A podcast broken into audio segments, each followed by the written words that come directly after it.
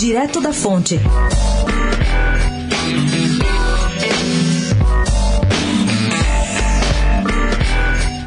O destino de três lideranças do Movimento Brasil Livre, o MBL, pode ser definido entre as festas de fim de ano.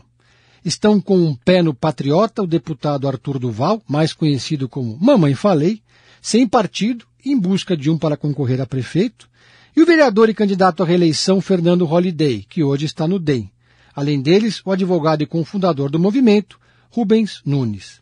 No radar, eles querem um partido que leve os youtubers aos debates eleitorais. O trio também está conversando com o PROS, o Avante e até o Nanico PRTB, aquele do Aerotrem.